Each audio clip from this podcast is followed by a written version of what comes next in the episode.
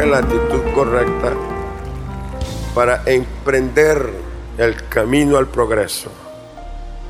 Las oportunidades vienen y las oportunidades se van. Y hay momentos en que las oportunidades que vienen después que se van nunca más vuelven. Quizás vendrá otras, pero no es la misma. Y uno cuando ve que perdió una oportunidad, de pronto lamenta, dice, ¿por qué fui yo tan, tan tardo? ¿Por qué no vi? ¿Por qué no presté más atención? ¿Por qué no estuve más, más? ¿Por qué? ¿Por qué? Hay un montón de, preguntas. Lo cierto es que ya pasó. La Biblia tiene algunos hombres que nos ofrece eh, una, un testimonio, una vida, una conducta que nos ayuda. Segundo libro de Crónicas, capítulo 14. Vamos a encontrar del versículo 1 un acontecimiento que le abre la puerta de oportunidad a una persona. Dice, durmió Abías con sus padres y fue sepultado en la ciudad de David y reinó en su lugar su hijo Asa, en cuyos días tuvo sosiego el país por diez años. E hizo Asa lo bueno y lo recto ante los ojos de Jehová su Dios, porque quitó los altares del culto extraño y los lugares altos, quebró las imágenes y destruyó los símbolos de acera. Y mandó a Judá que buscara, que buscase a Jehová, el Dios de sus padres, y pusiese por obra la ley y sus mandamientos. Quitó asimismo de todas las ciudades de Judá los lugares altos y las imágenes, y estuvo el reino en paz bajo su reinado y edificó ciudades fortificadas en Judá, por cuanto había paz en la tierra y no había guerra contra él en aquellos tiempos, porque Jehová le había dado paz. Dijo por tanto a Judá, edifiquemos estas ciudades y cerquémosla de muros con torres, puertas y barras, ya que la tierra es nuestra porque hemos buscado a Jehová nuestro Dios y hemos buscado a Él y nos ha dado paz por todas partes. Edificaron pues y fueron prosperados. Tuvo también Asa ejército que traía escudos y lanzas. De Judá 300 mil, de Benjamín 200 mil, 280 mil, que traía escudos y intesaba arcos todos los hombres diestros. Y salió contra ellos Sera, Etiopía, con un ejército de un millón de hombres. Imagínense eso. Un millón de hombres y 300 carros. Y vino hasta Maresa. Entonces salió Asa contra él. Y ordenaron la batalla en el valle de Cefata, junto a Maresa. Y clamó Asa a Jehová su Dios y dijo, oh Jehová, para ti no hay diferencia alguna en dar ayuda al poderoso o al que no tiene fuerza. Ayúdanos, oh Jehová Dios nuestro, porque en ti nos apoyamos y en tu nombre venimos contra este ejército. Oh Jehová, tú eres nuestro Dios. No prevalezca contra ti el hombre. Y Jehová deshizo a los etíopes delante de Asa y delante de Judá. Y oyeron los etíopes y Asa y el pueblo que con él estaba les persiguieron hasta Gerá. Y cayeron los etíopes hasta no quedar con ellos aliento, porque fueron deshechos delante de Jehová y de su ejército. Y les tomaron muy grande botín. Atacaron también todas las ciudades alrededor de Gerá, porque el terror de Jehová cayó sobre ellas. Y sacaron todas las ciudades porque había en ellas gran botín Asimismo atacaron las cabañas de los que tenían ganado y lo llevaron muchas ovejas, camellos y volvieron a Jerusalén. Es un poco, poco fuerte la lectura por, por el estado de guerra que se da en el momento que se perdió la paz. ¿Qué fue lo que se perdió? La paz. O la paz fue amenazada por un ejército extraño. La actitud correcta. Elegí la actitud correcta. Un joven que tiene derecho a acceder al trono, a ser rey, podía otro hermano serlo, podía haber otra persona que no fuese él, como en algunos casos se dieron. El rey no hizo sucesor y otros vinieron y fueron los que gobernaron. Pero a Asa le correspondió. A corresponder a Asa, lo primero que Asa hace es permitir que su actitud encabece el capítulo de su historia, el primer capítulo de su historia. Note usted que dice el texto que Asa hizo lo que era bueno. Hizo lo que era bueno y lo que era correcto. Hizo lo que era correcto. La actitud de apegarse a las cosas correctas. La actitud de apegarse a las cosas que son buena. Cuando uno tiene una oportunidad encabezando su trabajo, su tarea, antes de cualquier otra bandera ser levantada, levántese la bandera de lo correcto. Levántese la bandera de lo bueno y trabaje en esta dirección, porque ahí queda plasmado en esta actitud de Asa, él fue bueno a lo largo de sus días, en piedad. Si usted mira el versículo 5, por ejemplo, quitó a sí mismo de toda la ciudad de Judá los lugares altos, las imágenes que estaban ahí establecidas como ídolos. Fue un hombre con una integridad de fe en Dios. Él no permitió que imágenes o ídolos o otro objeto ocupara lugar en su fe. No sé si estoy siendo oído. Déjeme decirle, esto es determinante. Muchas veces hay personas que quieren a Dios, el favor y la bendición de Dios, pero para lograrla se unta de cosas. Carga moletos, contras, camándulas, agüeros, imágenes, riegos, en la casa, la puerta, la sábila, la herradura, de acuerdo como se pongan los números de los billetes.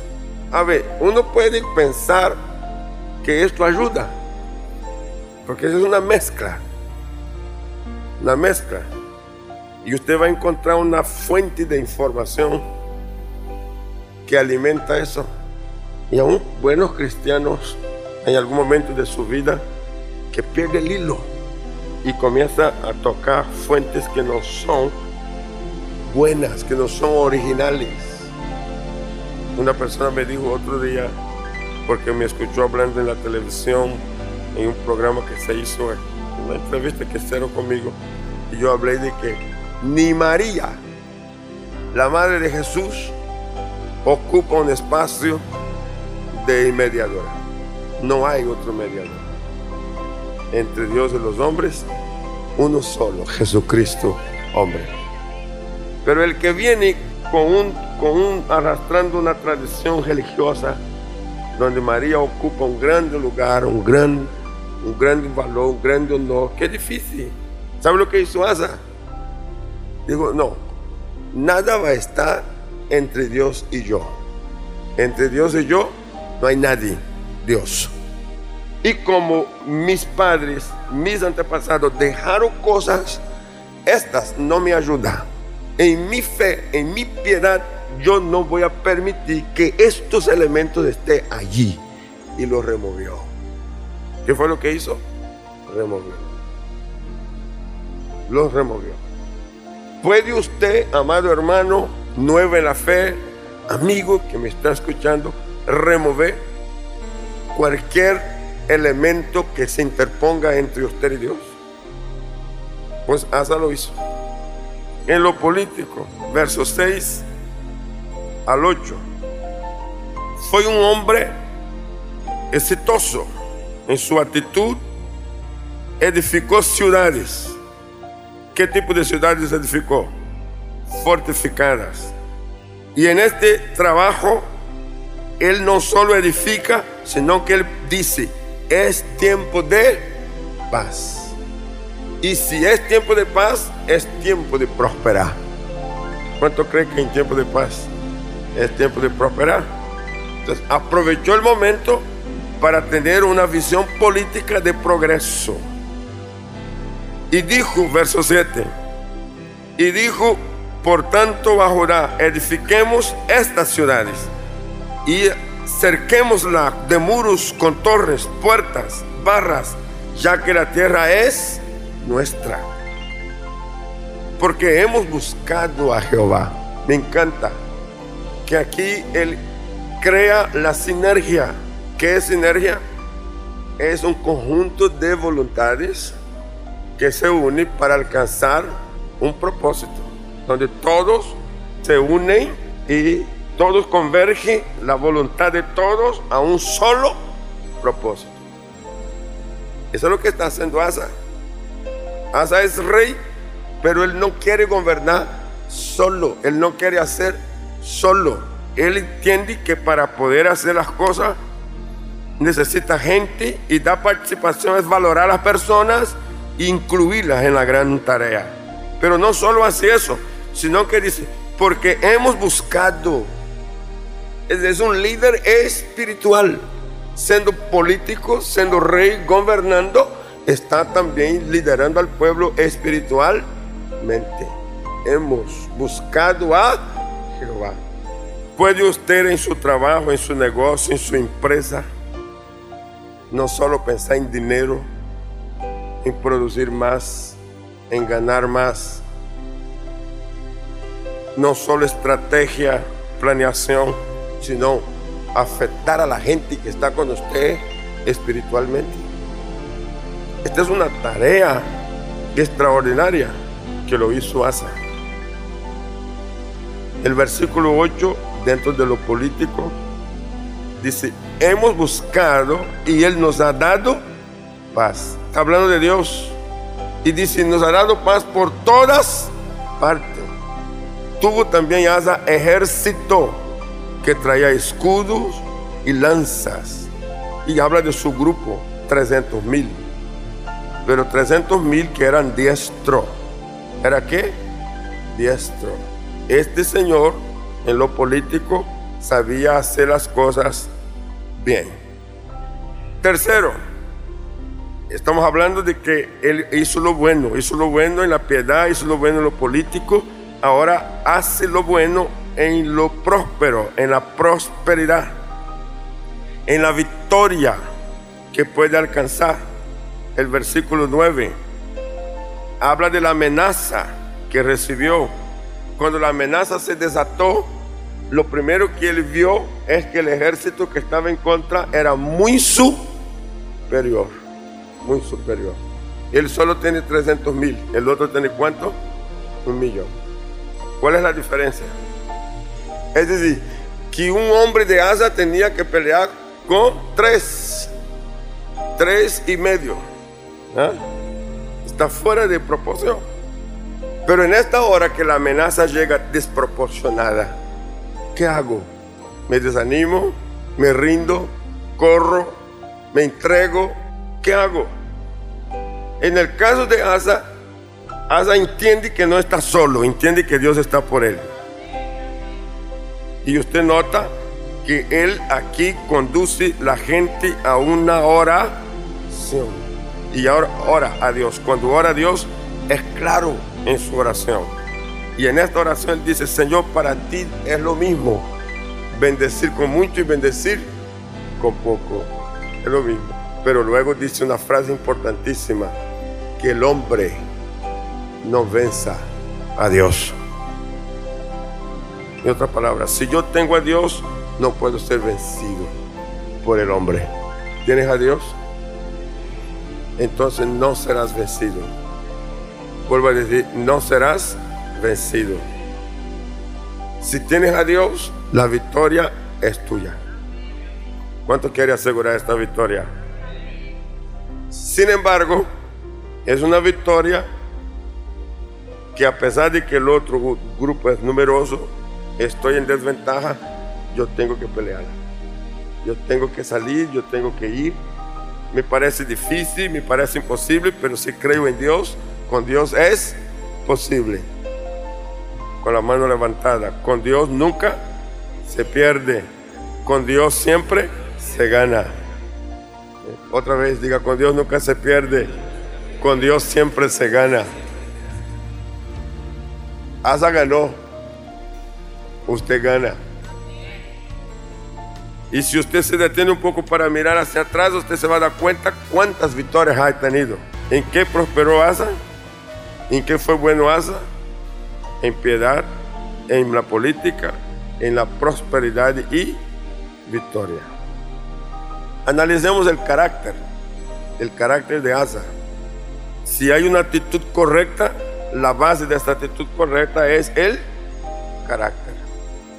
Hay cuatro cosas en su carácter. Primero, el carácter de Asa es esforzarse por hacer lo que es bueno. Segundo, se empeña en la reforma espiritual. Tercero, velor por la paz y no permitió que la amenaza de guerra le removiera la paz. Para mantener la paz salió confiando en Dios y la conquistó o la mantuvo. Cuarto, tenía estrategia de progreso y utilizó todos los medios en tiempo de paz. ¿Qué hizo él? Fue diligente. Segundo, fue precavido. Tercero, edificó y prosperó. ¿Qué fue lo que hizo? Diligente, precavido, edificó y prosperó. Son como escaleras. La pregunta que tengo es, ¿en qué nivel estás? Yo todo día me pregunto a mí mismo, ¿cuál es mi nivel en esta escalera? Estoy abajo, estoy en el medio, estoy arriba. En algunas etapas me siento que estoy en el medio. En otras siento que ya estoy en el tope. Pero hay otras que siento que apenas estoy empezando. Y cuando yo siento que estoy empezando, yo tengo que estar atento porque necesito ser diligente. Ser diligente. Necesito ser precavido. Una de las cosas que hizo Asa que usted y yo debemos tener en cuenta es nunca se apoyó en el hombre. Siempre su apoyo fue Dios. ¿Quién fue el apoyo de Asa? Dios. Yo te pregunto, ¿en qué o en quién te estás apoyando? Si el apoyo es Dios, yo quiero creer que entonces podemos poner delante de Dios nuestros planes, poner delante de Dios nuestros proyectos, poner delante de Dios nuestros sentimientos, todo lo que hay en nuestro corazón. La fuerza de Asa en su carácter y su, y su conducta es que fue un hombre de oración. Y su oración con gran contenido. ¿Qué tenía él en su oración? Contenido. No necesita hablar mucho en la oración pero habló lo necesario. Fue directo, fue, fue directo, fue puntual en lo que quería decir a Dios. Nosotros hemos estado observando y he notado que la mayoría no le gusta expresarse cuando ora. La mayoría ora en, en medio silencio. Si usted dice a una persona, ore, y yo espero oír la voz de los que están orando. Y no, para mí hoy yo tengo que bajarme y venir y ponerme cerca. Y cuando los veo ahí, cerquita lo que está es. Yo hago pregunta, ¿qué es lo que impide que una persona pueda orar y expresarse. Lo cierto es que Asa, ¿qué fue lo que hizo Asa? Clamó. ¿Cómo interpreta usted clamor? Es decir, levantó su voz, hizo oír su voz. Ahora, la oración, como muchos dicen, es una oración íntima. Yo puedo orar en silencio, en mi espíritu. Puedo hacer que mi mente se conecte con mi espíritu y mi espíritu con la mente y oro. Pero hay un momento en que de pronto la oración necesita ser verbalizada. ¿Qué es lo que yo quiero referir? Que Asa incorporó en su actitud y desarrolló en ella un carácter de oración. si una persona adquiere el hábito de orar, luego sentirá que su lenguaje de oración se fortalece con un mejor contenido. Un mejor contenido. Y está bien que la oración son de diversas formas en diferentes lugares y con diferentes tonos. Pero lo importante es que debe orar. De que usted, para triunfar, para que tenga progreso en la vida, incorpore en su hábito la oración. Y en la oración incorpore contenido. Si yo estoy agradecido con Dios por, por, por cosas que me pasan, que me suceden, yo puedo orar en secreto y pedir en esta oración al Señor su bendición, privado. Pero también puedo yo, por estar agradecido, orar en público y decir que mi oración es elevada al Señor basado en la victoria que he recibido y eso se constituye en un testimonio para otros. Cuando el Señor dice, entra en tu aposento y ora en secreto, se refiere a que los fariseos tomaban las plazas públicas para hacerse ver. De la intención no era tanto que fuera ellos tener comunión con Dios, sino que la gente los viera orando. Era como una bandera religiosa. Y el Señor le dice, esto no les hace bien. Esto no les hace bien. Si usted lo hace en secreto, en público, Él te lo hará. Ser visto te hará ser conocido. Si haces al revés, quieres ser visto solo en los propósitos que me vean, entonces no tiene el efecto esperado. Nosotros estamos mirando a un hombre que emprendió un camino de progreso y incluye en su actitud el hábito de oración. Y no solo oración, sino argumento contenido en su oración. En esto yo quiero de pronto un consejo venimos con una carga de culpa. Siempre. Siempre nos sentimos culpables. Pero ¿cuántos creen que Jesús ya les perdonó? A ver, sinceramente, ¿cree que el Señor ya les perdonó? Entonces sus pecados fueron perdonados. Si usted va a orar y usted siente que sus pecados fueron perdonados, esta palabra perdóneme no es la más necesaria. Es necesario, sí. Señor, te agradezco porque me has perdonado. Eh, te agradezco. Gracias por la obra perfecta, sin que yo mereciera, me perdonaste.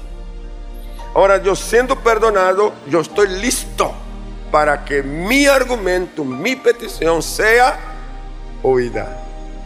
Atiende mi clamor, atiende mi petición este clamor a Dios es oído.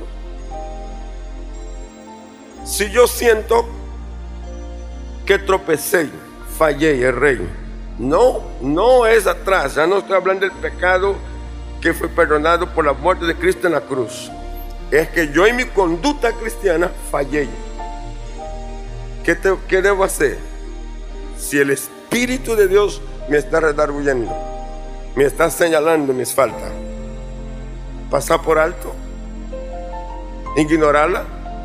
No, yo tengo que reconocer que he cometido falta. Yo tengo que reconocer que he fallado con Dios. Ahí cabe que yo, antes de emprender cualquier clamor, diga, Señor, fallé contigo. Me siento en falta y te pido tu ayuda. Pido tu misericordia, tu favor y con tu favor, perdóname, soy tu hijo. ¿Qué es lo que yo soy? Tu hijo. Y hay una diferencia entre aquel perdón de la cruz con el perdón ahora. Porque aquel fue en la cruz y este es en el santuario. Entonces las cargas, mis preocupaciones, mis luchas y mis tentaciones, yo las resuelvo cuando estoy en el santuario. Hebreos, capítulo 4, versículo 14 en adelante.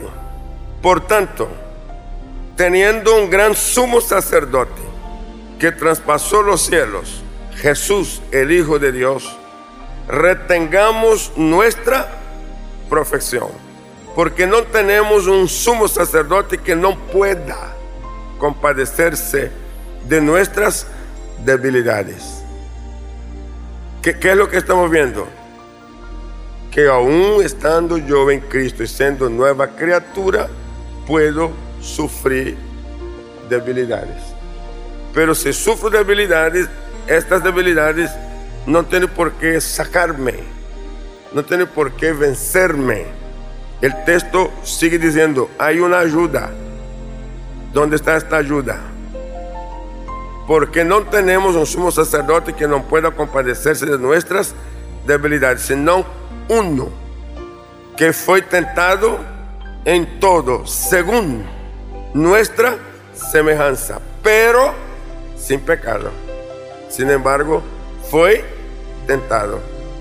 Acerquémonos a quién? A Él confiadamente en el trono de la gracia. Propósito, para alcanzar misericordia y hallar gracia para el oportuno socorro.